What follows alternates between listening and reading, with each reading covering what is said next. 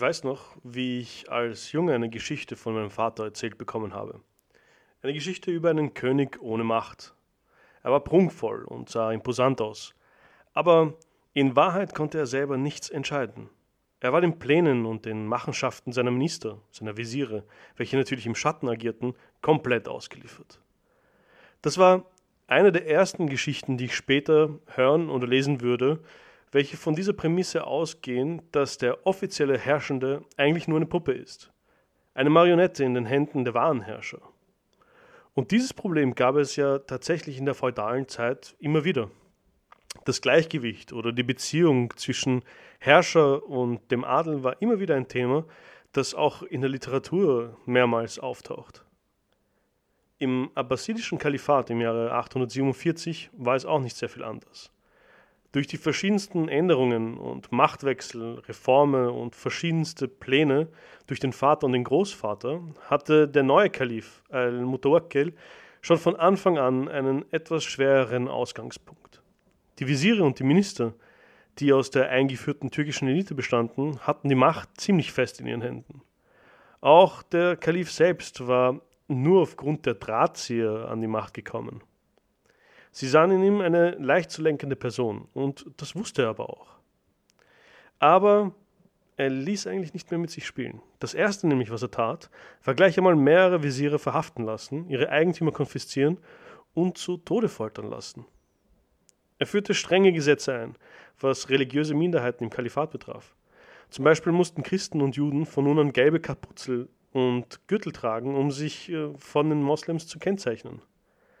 Die meisten ihrer Gebetshäuser wurden auf Befehl zerstört. Die Repression wurde dementsprechend hart und es wurde ein weiterer Spaltungsmechanismus dadurch in die Gesellschaft eingeführt.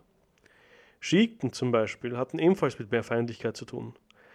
Der Schrein des Hussein ibn Ali wurde zum Beispiel zerstört, um das Pilgern der Schiiten im Reich zu unterbinden, beziehungsweise um es zu verringern. Aber auch kleinere Religionen, wie zum Beispiel Zoroastrismus, wurden verfolgt. Die Zypresse von Kasmar, nach den Überlieferungen ein Mitbringsel aus dem Paradies ist, wurde nach 1400 Jahren vom Kalifen gefällt.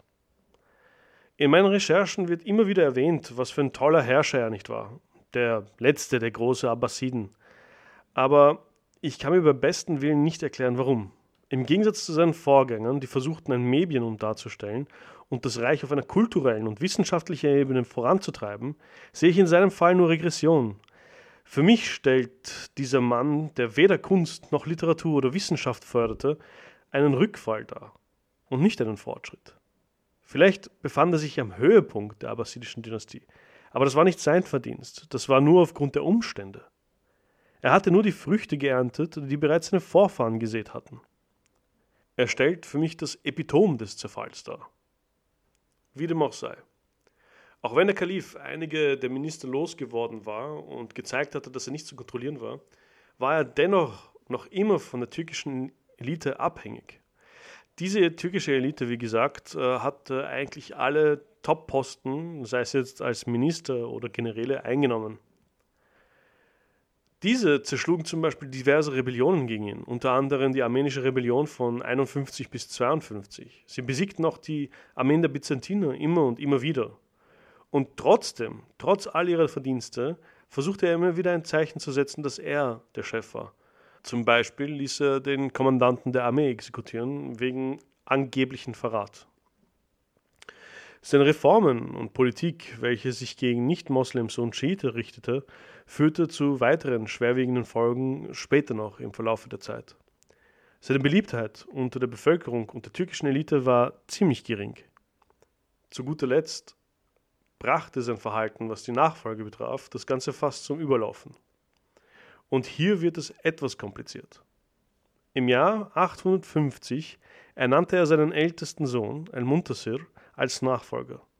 Aber aus nicht erklärten klaren Gründen wechselte seine Sympathie im Laufe der Zeit immer mehr zu seinem zweiten Sohn, Al-Mu'taz. Unterstützt wurde dieser Wandel von seinem persönlichen Sekretär und seinem obersten Visier.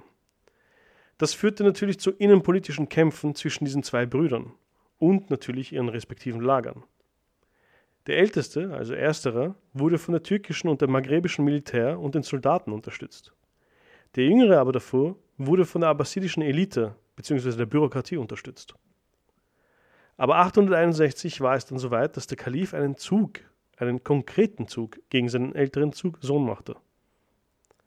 Er ließ einen der obersten türkischen Generäle, welche Al-Muntasir unterstützten, verhaften und seine Besitztümer konfiszieren. Das erzürnte natürlich die türkischen Offiziere und sie planten, mit Hilfe natürlich von Al-Muntasir, dem ältesten Sohn, die Ermordung des Kalifen. In der Nacht vom 10. Dezember 861 waren der Kalif und sein Sekretär am Essen in seinem Zimmer, als die Soldaten gewaltsam in den Raum traten und beide töteten.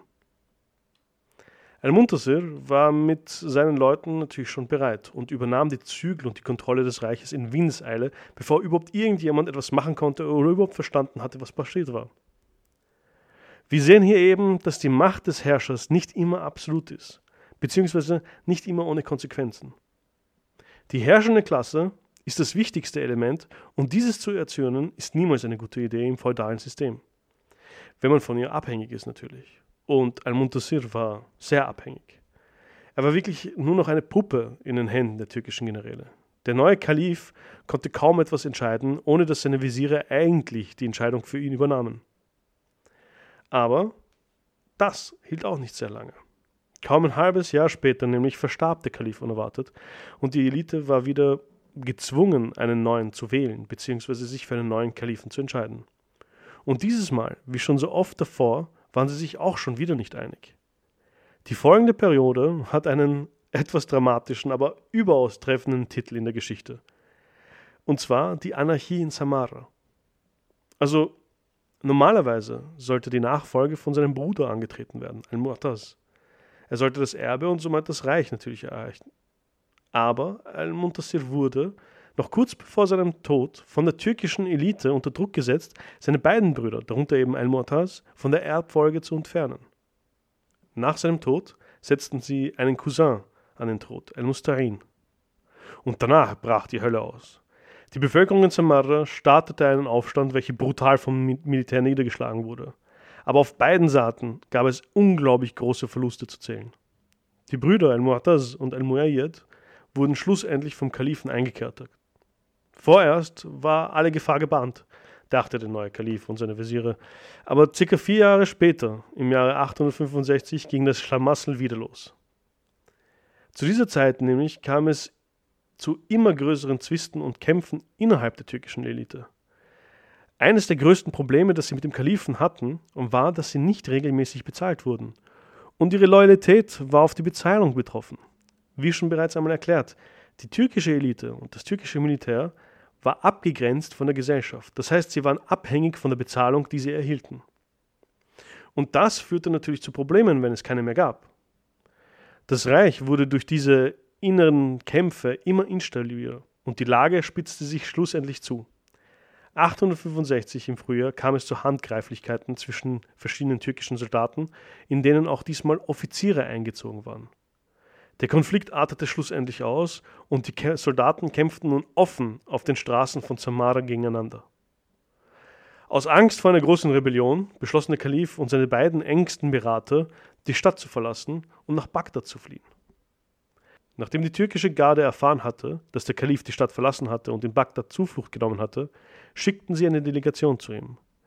Sie verstanden natürlich, dass ihre Bezahlung schlussendlich doch vom Kalifen abhängig war und wenn sie den Kalifen nicht unter Kontrolle hatten, konnten sie auch nicht bestimmen, wie viel sie bezahlt werden und ob sie überhaupt bezahlt werden. Mit der Bitte, wieder zurückzukehren, entschuldigten sie sich für ihr Verhalten gegenüber dem Kalifen. Der Kalif und der Gouverneur von Bagdad machten sich eigentlich nur über die Delegation lustig. Erzürnt über diese Behandlung kehrte die türkische Delegation natürlich Wut im Brand nach Samara zurück und berichteten den anderen Offizieren und den Soldaten ihr Erlebnis. Daraufhin waren sich alle Offiziere einig. Sie gingen zum Gefangenen Murtaz, dem eigentlichen Erben des Reiches, und befreiten ihn unter bestimmten Konditionen. Und zwar mehr Geld. Natürlich zu ihrem Gunsten. Aber dafür schwörten sie ihn als neuen Kalifen die ewige Treue. Nun hatten sich zwei politische und militärische Fronten natürlich gebildet. Auf der einen Seite war al-Mustahin, unterstützt durch den mächtigen Gouverneur von Bagdad, und einem Großteil der Bevölkerung. Und auf der anderen Seite hatten wir al-Mu'taz, unterstützt durch das Militär unter türkischer Führung. Unter anderem waren natürlich auch Maghrebianer dabei, das heißt nordafrikanische Soldaten, die ebenfalls auf Sold für den Kalifen arbeiteten. Wie wahrscheinlich so einige von euch bemerkt hatten oder haben, ähm, rede ich immer wieder von der türkischen Elite. Und ähm, davor im Umayyadenreich war es eben diese persische Elite, die, die das Reich kontrollierten. Und es kommt vielleicht einem so vor, als würde diese nicht mehr existieren, was aber nicht der Fall ist.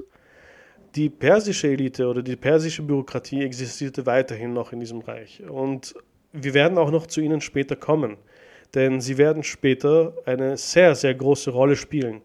Denn das, was kommt in diesem abbasidischen Reich, dieser Zerfall, der nun geschah, hatte enorme Konsequenzen für das gesamte Reich. Das Islamische Reich war nach diesem Bürgerkrieg nicht mehr dasselbe wie davor. Das goldene Zeitalter, diese zwei goldenen Zeitalter, einmal unter dem Umayyadenreich und einmal unter den Abbasiden, war mit Anfang dieses Bürgerkriegs eigentlich offiziell vorbei.